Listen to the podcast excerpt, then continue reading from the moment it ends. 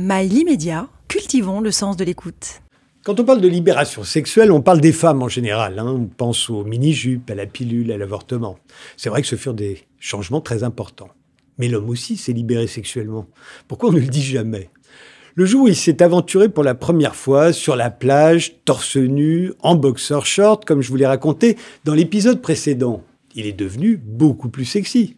Pareil quand il a troqué son caleçon long contre un slip, quand il a renoncé aux fixes chaussettes ou quand il a abandonné sa chemise de nuit et son bonnet de coton pour le pyjama. Ce sont de toutes petites révolutions, me direz-vous, mais qui l'ont tout de même rendu beaucoup plus agréable à regarder et à déshabiller.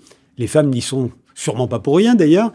Coucher avec nos arrière-arrière-grands-pères ne devait pas être très rigolo.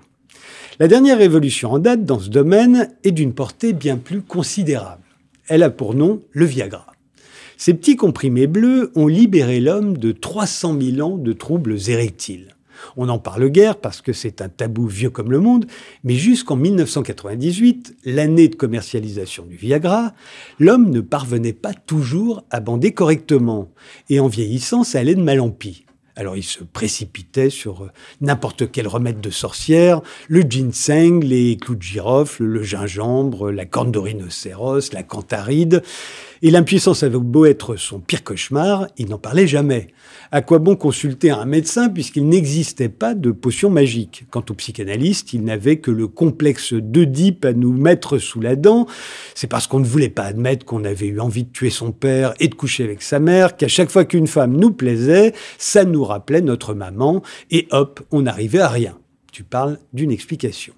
Heureusement, une équipe de chercheurs des laboratoires Pfizer, qui travaillait sur un traitement de l'angine de poitrine, a eu l'idée d'utiliser du citrate de sildenafil. Et quelle n'a pas été leur surprise quand ils se sont aperçus lors des essais cliniques que leurs cobayes avaient tous des érections. Ils venaient de trouver par hasard le premier médicament contre l'impuissance masculine.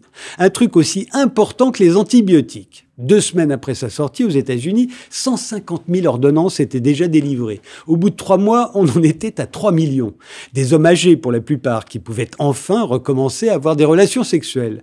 Et dès l'année suivante, une étude britannique montrait un usage du Viagra chez les jeunes habitués des boîtes de nuit, surtout chez ceux qui connaissaient des dysfonctions érectiles après avoir sniffé de la cocaïne. En 2012, une étude américaine évalue à 8% les jeunes Américains qui utilisaient du Vagra ou d'autres facilitateurs d'érection comme le Cialis ou le Cevitra, achetés sous le manteau. Les ventes s'envolaient sur toute la planète. La libération était générale, on ne le dit pas assez, mais c'est une évidence. L'homme du 21e siècle est un homme nouveau, débarrassé de sa plus vieille angoisse, celle de ne pas bander. Bon, ça peut lui arriver encore, on ne va pas se mentir, mais au moins, il a la pilule.